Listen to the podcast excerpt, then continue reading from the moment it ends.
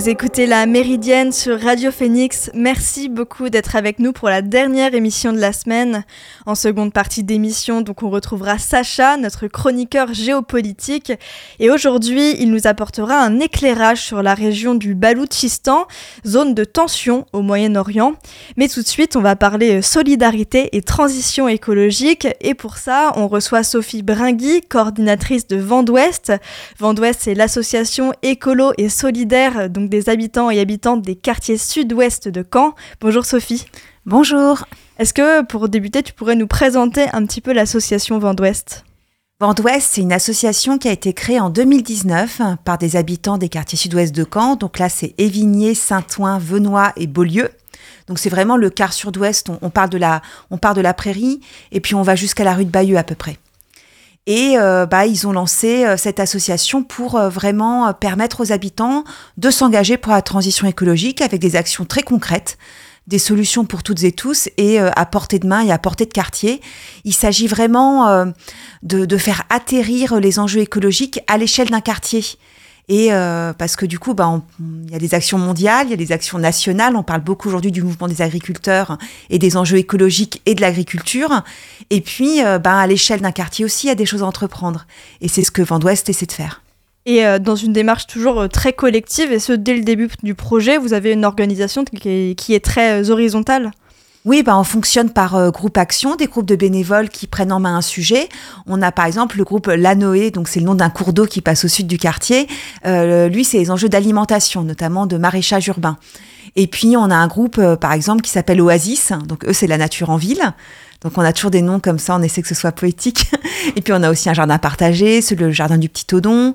Euh, la recyclette, hein, c'est notre euh, tiers-lieu du réemploi.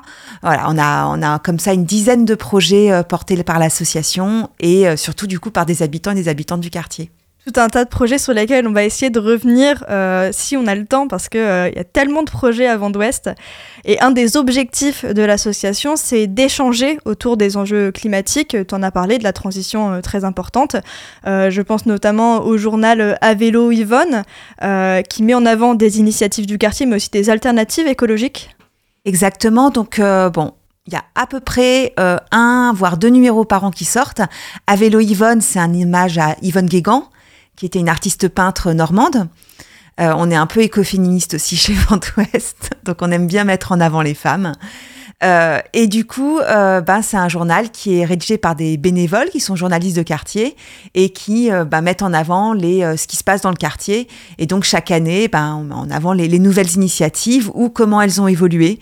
Et c'est distribué dans tous les commerces du quartier ou lors des animations auxquelles on participe. Et pour euh, échanger autour des enjeux climatiques, euh, vous, tu mets aussi en place avec l'association des ciné et des rencontres, des groupes de lecture, donc euh, tout plein de, de ressources pour euh, parler de ce sujet. Et c'est vrai que maintenant, on a vraiment des gens qui euh, attendent ces moments-là, parce que chez Vent d'Ouest, ce qu'on aime, nous, c'est échanger euh, en équivalence. Chacun à sa place, toutes les paroles sont les bienvenues.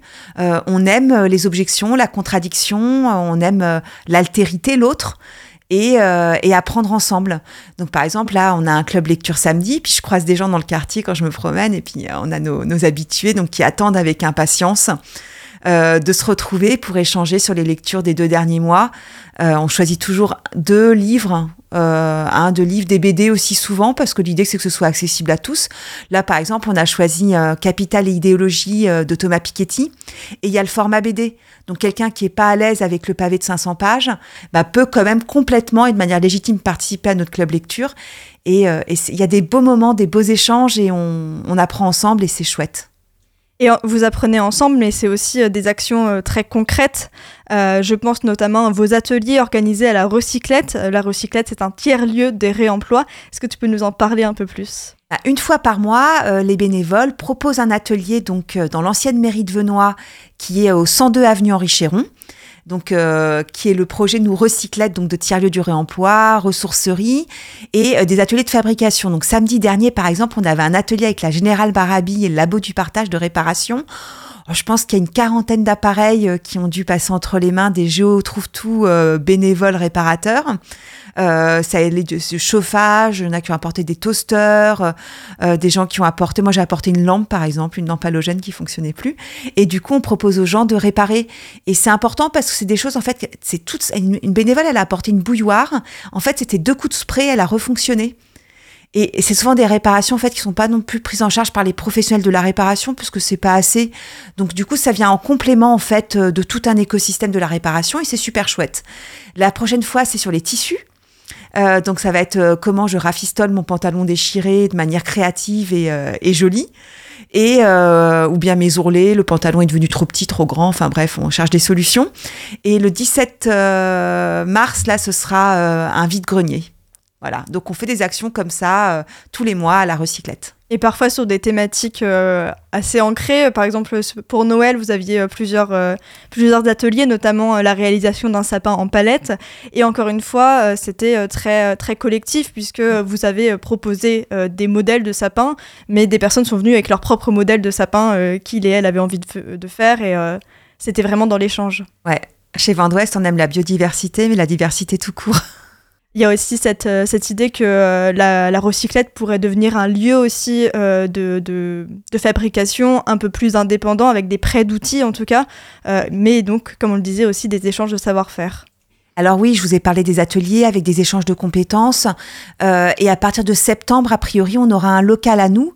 Et là, l'idée, c'est de mettre en place une objet-tech. Donc on aura toute une série d'objets en fait que les personnes pourront venir emprunter, euh, des outils qu'on n'utilise qu'une fois par an comme un taille-et, c'est pas la peine que chacun ait un taille-et. Je sais pas si vous connaissez la durée d'utilisation en moyenne. Je parle pas du gros bricoleur, mais d'une perceuse électrique. On achète tous à un moment donné une perceuse électrique dans notre vie. On aime bien les petites portatives là. Et ben en général, en fait, mi bout à bout, c'est utilisé 12 minutes en moyenne. Hein. Il y en a qui font plus, il y en a qui font beaucoup moins. Je pense que certains auditeurs en ont dans leur placard. Donc l'idée, c'est qu'on puisse se prêter ces objets, parce que chaque fois, c'est des ressources naturelles, en fait, et c'est inutile de ponctionner comme ça la nature pour des choses qu'on peut tout simplement partager. Il y a aussi d'autres projets euh, en termes de bricolage. Je pense euh, par exemple à un projet de réaliser une toiture solaire. Est-ce que tu peux nous expliciter un petit peu? Oui, alors je pourrais pas vous donner le lieu, euh, parce qu'on a trouvé une toiture, ça y est, ça fait plus d'un an qu'on cherche, et c'est le plus compliqué dans un projet citoyen, c'est de trouver la toiture. Mais du coup, on attend que ce soit officiellement annoncé par ceux qui vont nous prêter la toiture, et c'est la ville de Caen. et donc l'idée, ce sera de monter cette toiture solaire avec du financement participatif citoyen. Et euh, nous, ce qu'on veut, c'est qu'il y ait aussi un volet solidaire, c'est qu'il y ait une partie de l'électricité produite euh, qui soit revendue à des tarifs préférentiels pour des personnes en situation de précarité financière. Et souvent, quand on est en précarité financière, on est aussi en précarité énergétique. Et euh, donc, ouais, étant un autre projet collectif là qu'on va lancer aussi en septembre, mais le temps de le monter, de recruter, là du coup je lance un appel à recrutement. Ça va être mon habitat low-tech pour tous les budgets. Alors la low-tech, c'est en fait la juste technologie c'est qu'on n'a pas besoin des fois d'avoir euh, une Ferrari euh, pour aller à la boulangerie au coin de la rue. On peut juste utiliser un vélo qui a une technologie plus simple et plus efficace certainement. Et donc l'idée c'est d'appliquer ça au bâtiment, enfin à l'habitat. Donc euh, comment je cuisine low tech en utilisant moins d'énergie et anti-gaspi, etc. Et puis l'énergie low tech, ça va être la réparation, etc. Et donc on va créer un groupe d'une quinzaine d'habitants euh, qui vont faire tout un parcours de cette séance autour de la low-tech. Et à la fin, on va produire, euh, peut-être ce sera une BD, on ne sait pas encore, sur euh, ce qu'ils auront vécu comme aventure. Donc si des personnes sont intéressées, on va ouvrir le recrutement dans les semaines qui viennent pour l'expérience, le projet de recherche-intervention, mon habitat low-tech pour tous les budgets. On a une preview dans la méridienne là. Ah oui. Mais il y a aussi, on parle d'énergie, je pensais aussi à la promotion des fours solaires qui enfin qui rentre totalement dans le projet euh, que tu abordes là tout de suite.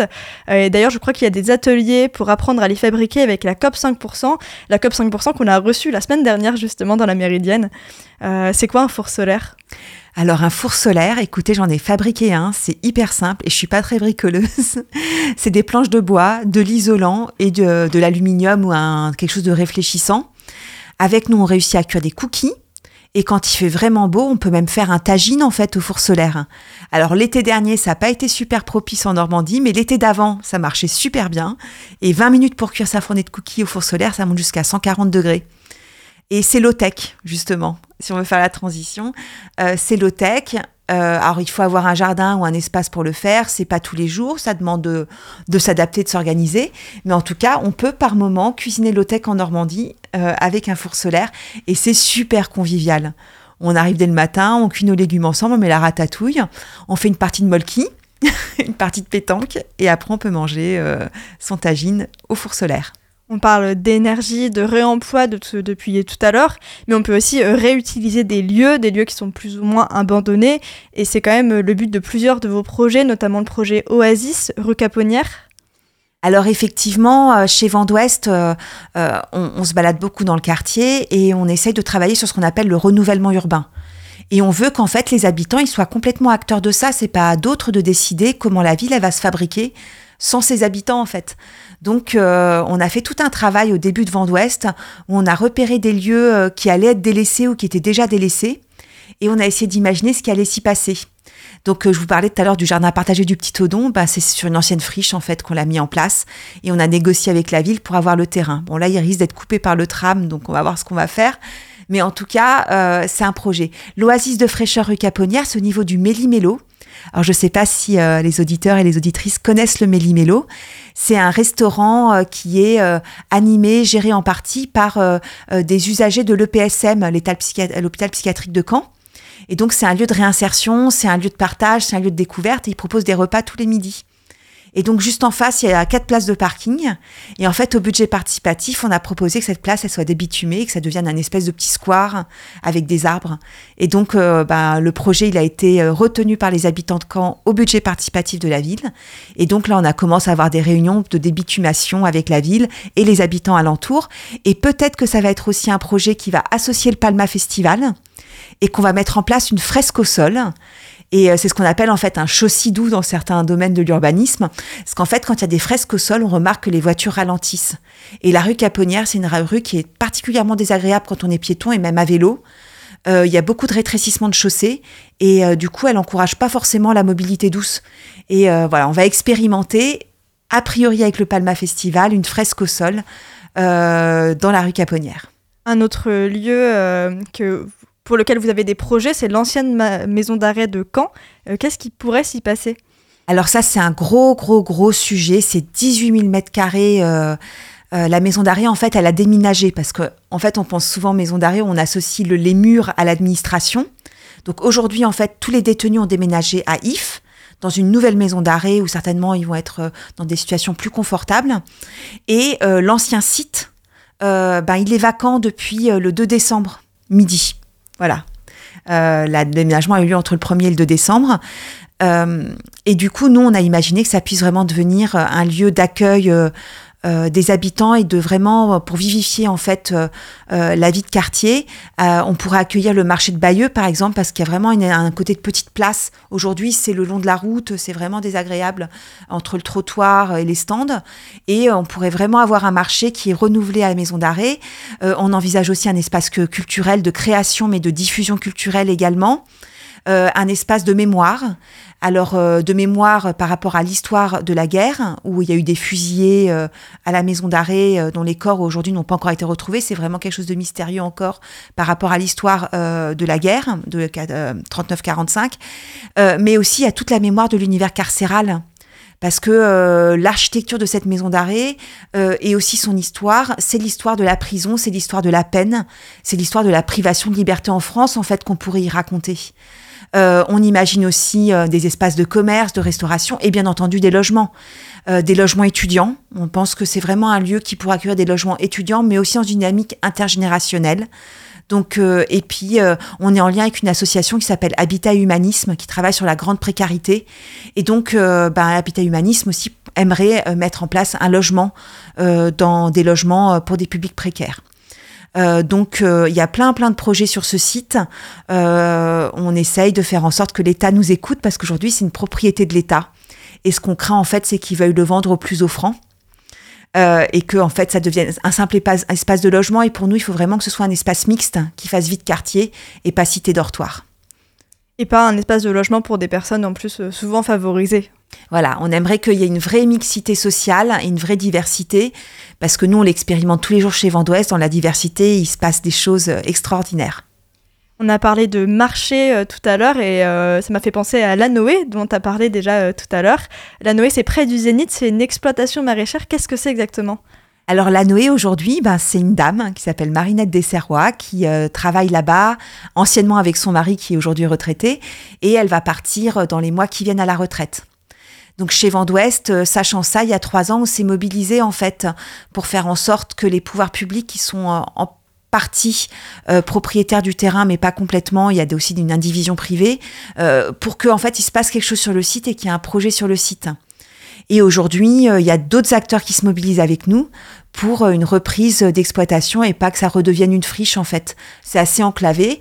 Euh, voilà, donc on est en lien avec euh, cette maraîchère, on discute avec elle, on discute avec la ville, on discute avec le conseil départemental, on discute avec Camp la Mer pour qu'il se passe des choses intéressantes. Et on aimerait que ce soit euh, une exploitation maraîchère donc en agroécologie et qui soit aussi avec une dimension pédagogique en lien avec les habitants du quartier, où on pourrait vraiment être aussi dans un moment où on puisse réacquérir aussi des compétences et des savoir-faire par rapport bah, à la production légumière tout simplement. Euh, et en parlant de, d'événements euh, chouettes, parce que c'est ce que tu viens de dire, il y a des prochaines, euh, prochains événements à Vendouest. Est-ce que en quelques, quelques minutes, tu pourrais nous résumer le, l'emploi du temps la suite de Vendouest Alors demain soir à 18h15, on fait une réunion d'information sur les AMAP, Association de maintien de l'agriculture paysanne, et on le fait pour euh, attendez, c'est Antoine et Alexis, qui sont deux maraîchers qui se sont installés pas très loin de Caen et qui cherchent en fait à avoir des habitants qui euh, font coopération avec eux pour euh, vendre leur panier et puis voilà, avoir du, lien avec des habitants du quartier. Donc voilà, il y a information générale et puis dans le concret tout de suite avec Alexis et Antoine. Et puis, le samedi matin, on a notre club, lecture. Toutes les infos sont sur Internet. Hein. Et euh, le 3 mars et le 8 mars, on a des balades autour de la maison d'arrêt. Le 17 euh, mars, on a le vide-grenier. Et j'ai oublié en février, je crois que c'est le 17 février, on a l'atelier tissu. Donc ça, c'est les prochaines dates euh, chez Vendouest là, qui me viennent tout de suite à l'esprit. Et moi, j'avais noté aussi l'apéro rencontre du mois, vendredi 2 février. Donc c'est au Bayeux, 193 rue de Bayeux à partir de 18h30. Et j'imagine que c'est l'endroit pour venir vous rencontrer et discuter de, tous ces projets. on sera là en vrai et on essaye de faire ça tout le premier, euh, chaque premier vendredi du mois dans un bar différent du quartier. Et le suivant, ce sera certainement au Saltimbanque euh, début mars. Eh ben, merci beaucoup. Euh, tous ces projets sont détaillés sur le site internet de Vendouest, donc votc.fr, euh, que vous pouvez trouver facilement en cherchant Vendouest Camp sur votre barre de recherche. Donc vraiment tout, il y, a tout plein de ressources. Euh, Vendouest est aussi sur les réseaux sociaux, notamment sur Facebook ou sur Instagram. Merci beaucoup. Merci à vous. Bonne journée. La méridienne, ça continue, mais avant cela, je vous propose une pause musicale avec Poison Ivy, un titre de Shay.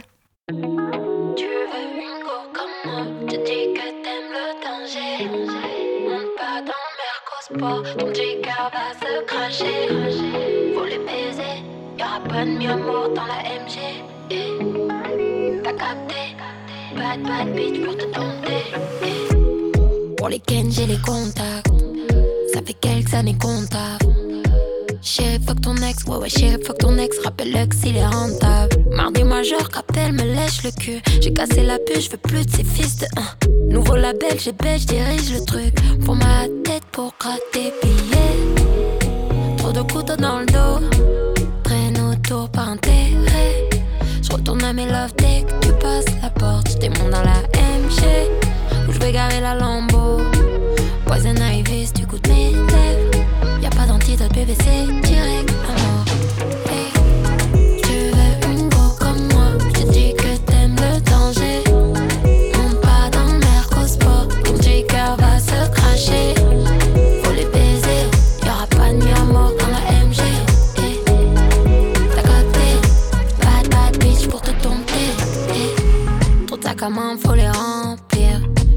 Je pas pour des centimes. Je fais la gare, ça te fait grandir. Billets sans pile, je monte un empire. Bourbon custom, vêtements. Je les mets, je les tèche bêtement. Je m'en tape de ce qu'ils disent de moi. Nouvelle élastique, petite bitch, fais que briller. Trop de couteaux dans le dos. Traîne autour par intérêt. Je retourne à mes love dès que tu passes la porte. J'étais mon dans la MG, où je vais garer la lambeau. Poison Ivy,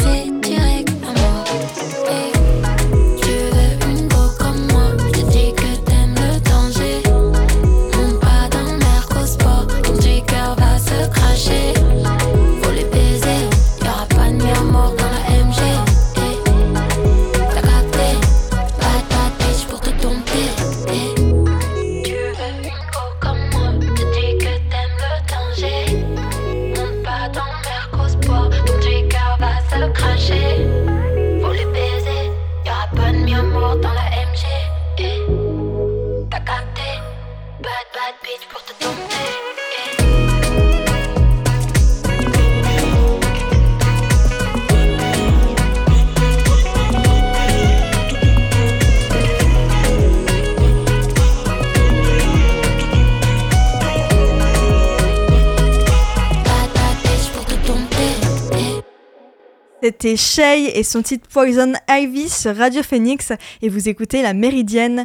Tout de suite, restez avec nous pour la chronique géopolitique de Sacha. Bonjour Sacha. Bonjour Johan. Alors aujourd'hui, nous allons parler de la région du Baloutchistan, des tensions autour de cette zone et des liens avec les différents théâtres d'affrontement au Moyen-Orient. Est-ce que pour commencer, tu pourrais euh, préciser où se situe euh, la région et quels pays sont concernés? Alors le Baloutchistan se situe à la frontière entre l'Iran et le Pakistan. Le Baloutchistan est une région pauvre, aride et sèche, partagée entre trois pays, l'Iran, le Pakistan et l'Afghanistan. C'est une région montagneuse située à l'est de l'Indus et donnant un accès sur la mer d'Arabie, et dont les parties iraniennes et pakistanaises sont délaissées par Téhéran et Islamabad. C'est une zone qui a néanmoins une importance géostratégique non négligeable pour de nombreuses raisons que nous évoquerons plus tard. Et pour quelles raisons est-ce qu'on entend parler de cette région en ce moment? Alors tout commence le 16 janvier quand des drones iraniens attaquent le quartier général d'un groupe djihadiste, le groupe Jaish al-Adl, près de Panjgur, tuant deux enfants. La raison de cette attaque étant que le groupe djihadiste portait atteinte à la sécurité de l'Iran. Euh, le groupe avait mené plusieurs attaques en 2019 et en décembre 2023, faisant à chaque fois plusieurs morts. Le Pakistan a donc, réagi, a donc décidé de réagir avec fermeté, invoquant lui aussi le problème terroriste. Et jeudi 18 janvier, des missiles pakistanais ont fait 9 morts dans, le Sistan-Baloutchistan, la région frontalière de l'Iran. Il y a donc des tensions liées au terrorisme de chaque côté de la frontière. Tout à fait. Les deux pays s'accusent mutuellement de cacher des groupes terroristes. Il faut savoir que le Baloutchistan est une région où la violence est récurrente, que ce soit du fait des groupes séparatistes, des, des extrémistes religieux sunnites, des barons de la drogue ou encore de l'État islamique. Et chacun de ces groupes attaque l'Iran ou le Pakistan, puis traverse la frontière pour se réfugier chez l'un ou chez l'autre. Et pourquoi cette région en particulier est si importante stratégiquement? Alors c'est une région importante car c'est la porte d'entrée des drogues en provenance d'Afghanistan et à destination du monde entier. C'est aussi pour le Pakistan la province qui lui donne accès à la mer d'Arabie avec plus de 750 km de côte. Pour les deux pays, le Baloutchistan offre une ouverture sur l'océan Indien. De plus, on y trouve de nombreuses ressources. La population est pauvre mais les sols sont riches. On y trouve de nombreux minerais répartis dans toute la région. Il y a aussi d'autres pays pour lesquels la région est importante, notamment l'Inde et la Chine. Pékin a déjà financé la construction d'un gazoduc au Pakistan. Cela s'inscrit dans, un plan de la Chine d'avoir un couloir économique dedans un accès sur la mer d'Arabie en passant directement par le Pakistan.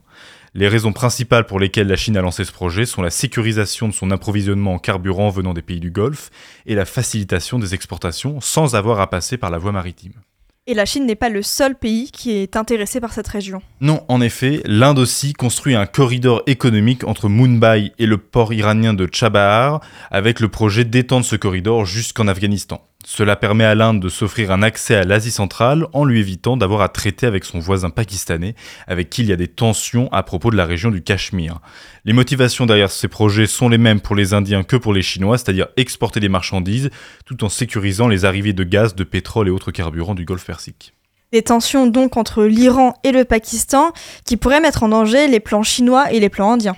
Oui, c'est un risque en effet, mais il faut savoir qu'Islamabad et Téhéran ne sont pas des ennemis et n'ont surtout aucun intérêt à s'affronter directement, car les deux nations ont déjà d'autres problèmes à régler.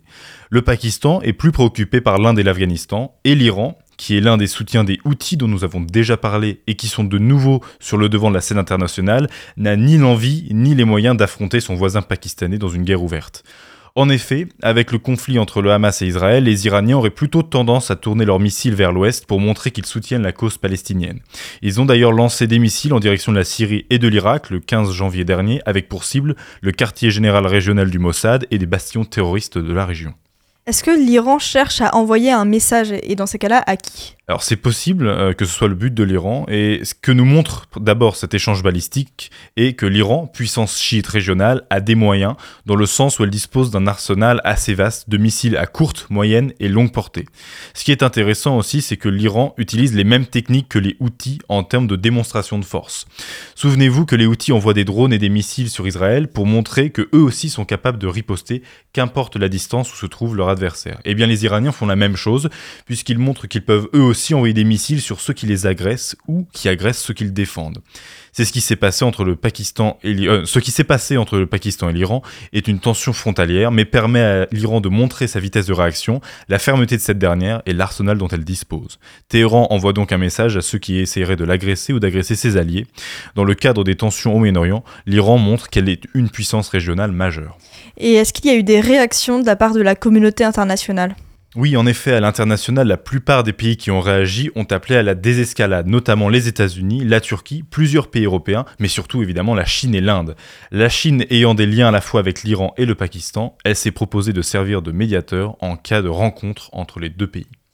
Et euh, pour les populations civiles, comment ça se passe? J'imagine qu'il y a eu des répercussions Tout à fait. Euh, ces échanges de missiles ont fait un total de 11 morts, principalement des femmes et des enfants, et ont fait planer au-dessus de la tête des habitants de la région le risque de fermeture de la frontière. Cela pourrait entraîner de sérieux problèmes, sachant que le Baloutchistan pakistanais dépend fortement du Baloutchistan iranien. S'en suivraient des problèmes d'approvisionnement qui pourraient pousser de nombreuses personnes à rejoindre les séparatistes ou d'autres groupes accentuant les tensions dans la région. Pour conclure, les ambassadeurs qui avaient été rappelés dans leurs pays respectifs sont censés reprendre leurs fonctions vendredi 26 janvier. On peut donc supposer que la crise est passée. Le ministre iranien a souhaité que les deux pays travaillent ensemble pour lutter contre la présence de groupes terroristes au Pakistan comme en Iran, car c'est un problème qui dure depuis plusieurs décennies.